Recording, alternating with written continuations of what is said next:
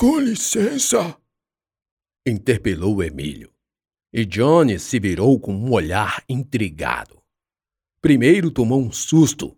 Pensou que fosse Fausto, mas depois percebeu que era só um menino. Você precisa fazer um capitólio. Vai ajudar seus exércitos. Falou Emílio. Capitólio? Johnny perguntou. Quem é esse gordinho? Ele não me é estranho. Depois tentou puxar na memória. Sim, é esse aqui. Emílio apontou para um ícone no controle da partida. Johnny levou a seta do mouse até o lugar e apertou o botão esquerdo. Isso! Agora constrói ele aqui! Emílio apontou para um local próximo de todas as outras fortificações. Muito bem.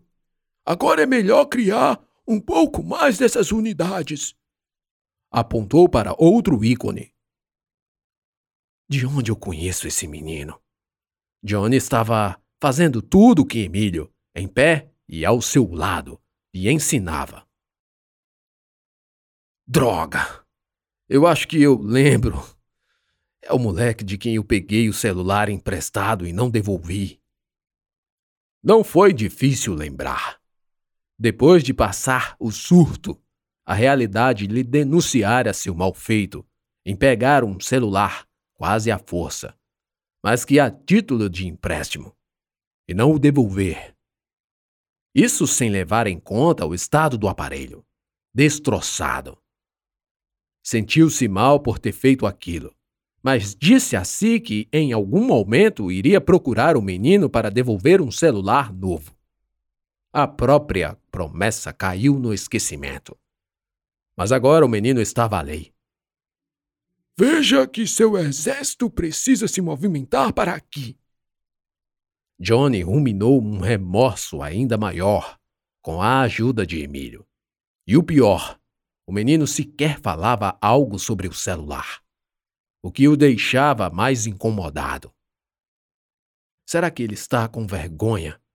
Poxa, mas eu fui um idiota! Pensava o tempo todo. Ei! Johnny chamou o operador. Preciso de mais uma cadeira aqui. Você não precisa ficar em pé. Como se chama? Meu nome é Emílio. Prazer. O meu é Johnny. Mesmo com toda a sua habilidade, Emílio não conseguiu reverter o destino da partida. Mas assim mesmo, Johnny se divertiu bastante, com a possibilidade de vitória. Outra partida foi jogada, e dessa vez a vitória veio sem tanta dificuldade. O tempo passou, mas nenhum nem o outro falou sobre o celular, muito embora tenham se conhecido bem. Quando Fausto chegou, Johnny deixou a máquina se despedindo de Emílio, que pediu mais tempo numa outra máquina e voltou para seu Counter-Strike. Já estava ficando escuro e a LAN havia sido invadida por outros moleques maiores, entre eles os alunos que bulinavam Emílio. Enquanto isso, Johnny contava o pouco dinheiro que Fausto trouxera. Só isso?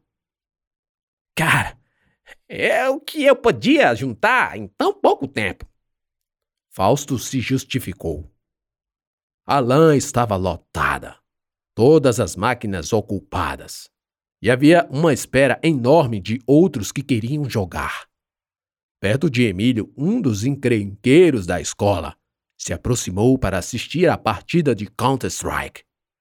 Vez ou outra, Johnny deixava de dar atenção às justificativas de Fausto para olhar Emílio, cujos olhos estavam fixos na tela. Estava tão arrependido do que fez, e inexplicavelmente pela ajuda que recebera em troca, que queria fazer algo pelo menino, para compensar o vazio. Ei, mané! Emílio foi chamado pelo adolescente que assistia à partida em pé ao seu lado. Quando Emílio se virou para ver quem era, recebeu a solicitação. Deixa eu levar uma aí. O garoto apontou para o teclado sob as mãos gordas de Emílio. deixou levar um aí? Não, como assim? Que tipo de comportamento é esse? Pensou Emílio sem entender o que aquilo significava. O escuro no interior da lã impediu Emílio de perceber que eram os mesmos que diariamente o atacavam na escola. Naquela época, as lãs precisavam de baixa iluminação para evitar que as telas dos monitores refletissem a luz ambiente. Emílio simplesmente ficou mudo. Quero jogar, chupeta de baleia. No jogo, uma granada explodiu bem na hora que o outro falou, e Emílio, ainda com os fones, perguntou: O quê? Qual é, meu irmão? Tá surdo? Sai da cadeira que eu quero levar um aí. O garoto quase subiu sobre Emílio, que tirou levemente os fones, afastou a cadeira e se levantou. Agora via quem era e ficou aliviado por não ter provocado por mais tempo a ira do garoto, que pela impaciência o machucaria indubitavelmente. O garoto não era tão garoto assim. Era severo, um conhecido arruaceiro que fora reprovado no mínimo umas quatro vezes desde quando começou a estudar. Assim, embora estivesse sempre no meio de meninos, Severo era maior e totalmente desgarrado das regras de convívio escolar. O garoto jogou uma, duas, três e na quarta partida Emílio tentou lembrá-lo, com certo receio, de que já se passara várias partidas. Ei, com licença, é você já jogou uma partida. Ô, oh, mané! Tu quer levar uma costurada na barriga? Severo levantou a bainha da blusa. E na cintura um cabo cromado de um punhal cintilou à luz do monitor. Emílio gelou na hora. Baixou a cabeça para ver a faca e saiu andando de costas, sem tirar o olhar da arma. Foi quando sentiu ter esbarrado em alguém. Girou-se rapidamente e viu Johnny, que olhava fixo para Severo. Esse também lhe retornou um olhar desconfiado. E você tá olhando o quê? Desafiou Johnny com uma careta ameaçadora. Saia. Johnny ordenou a Severo, apontando o queixo para a porta e afastando Emílio para suas costas. Severo afastou bruscamente a cadeira para trás ficando de pé. Os dois tinham quase a mesma altura. Não se sentia ameaçado pelos músculos de Johnny. Levantou a blusa e lançou a mão no cabo do punhal, terminando por dizer enquanto iniciava o saque: Meu irmão! A frase foi interrompida por um chute frontal que atingiu a mão, que segurava o cabo do punhal, ainda embaiado, e o ventre baixo de Severo. O chute foi rápido e preciso. Johnny começou a executá-lo antes mesmo de Severo começar a falar. Mas nenhum dos dois percebeu qual foi o instante. Sentiu apenas a pancada e foi arremessado para trás. Seu corpo explodiu na cabine de madeira onde o computador ficava. Caiu no chão e logo em seguida assumiu a posição fetal, encolhido como um caracol. A dor foi tanta que ele urinou. Após o alvoroço, Alguns se levantaram de suas cabines, esticando o pescoço para ver o que havia acontecido. Fausto levou as mãos à cabeça. Você é louco, Johnny! Johnny não disse nada e apenas se abaixou para pegar a faca que ainda estava na cintura de Severo. O rosto distorcido, choro e murmúrio se misturavam aos gritos e insultos contra Johnny. Emílio ficou chocado imóvel e extasiado pela ação ao vivo. Caralho! O que foi isso? pensou. Vamos embora. É melhor que eu deixe você em casa. Johnny então se sentiu aliviado. Era o mínimo que podia fazer, muito embora tivesse exagerado na força. Mas foi assim que ele aprendeu, em razão de anos de treinamento em escolas de karatê quando era moda, e embaladas pelos filmes de luta dos anos 80. Em 1980, o sudoeste do Pará serviu como um cenário para a maior corrida em busca de ouro a céu aberto no mundo. Da Serra Pelada foram extraídas toneladas e toneladas de ouro. Bozo e Mandrake estavam lá. Apesar de ter sido um local onde muitos ficaram ricos, a verdade é que Serra Pelada foi sinônimo de maldição. A maioria esmagadora saiu mais pobre, perdendo também a dignidade. O lugar era palco de todo tipo de atrocidade, descaso, corrupção, de todo tipo, abandono. Havia autoridades locais, como o contingente do exército liderado pelo Major Curió. Pelo menos formalmente estavam lá para manter a ordem. No fundo, não era bem assim.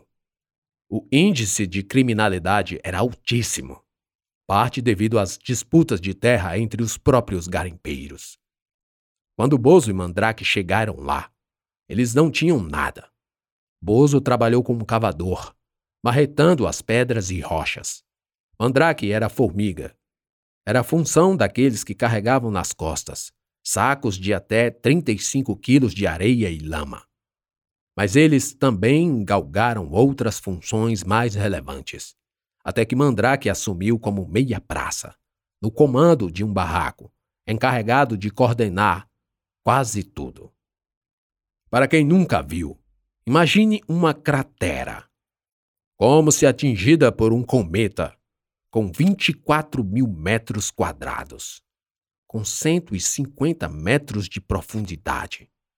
Nela, descidas íngremes escoradas com pedaços de madeira e escadas, preenchidas por várias filas paralelas de homens, carregando sacos nas costas, quando não, subindo e descendo escadas.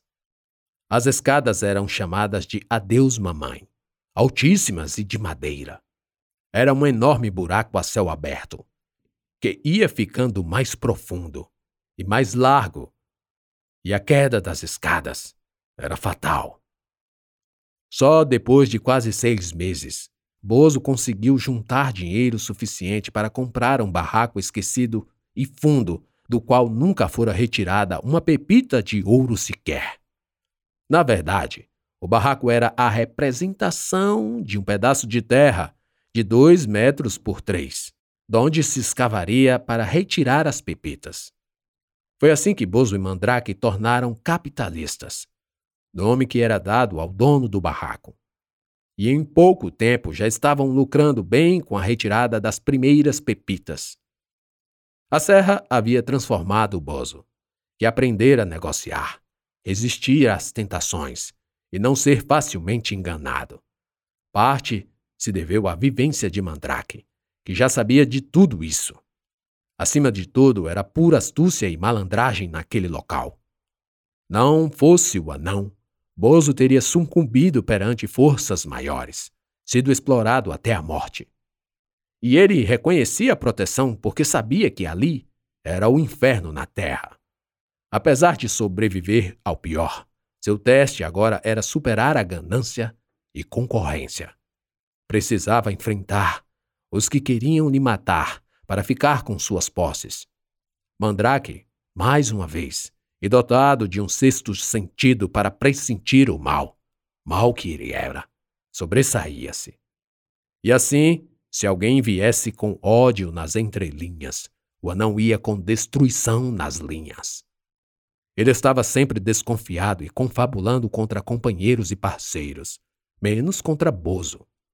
Confiava cegamente no gigante. Mandrake matou muitos, mandou matar outros tantos, e os assassinos alugados também eram mortos. O ouro encontrado no buraco dos dois era pouco e jamais suficiente para justificar a ascensão de Bozo. Naquela época, a pepita de ouro de nada servia aos garimpeiros, que a vendiam ao governo, através de um banco governamental, ou no mercado negro, sob o risco de serem pegos pelos fedecas, policiais federais. Era proibida a posse e ou a venda de ouro a qualquer outro. Assim, todos trocavam ouro por dinheiro, e o dinheiro era a unidade monetária que mais rápido perdia valor, devido à inflação ocasionada pelas crises econômicas. De 1980 até 1985, a inflação acumulou um crescimento de aproximadamente 789,79%.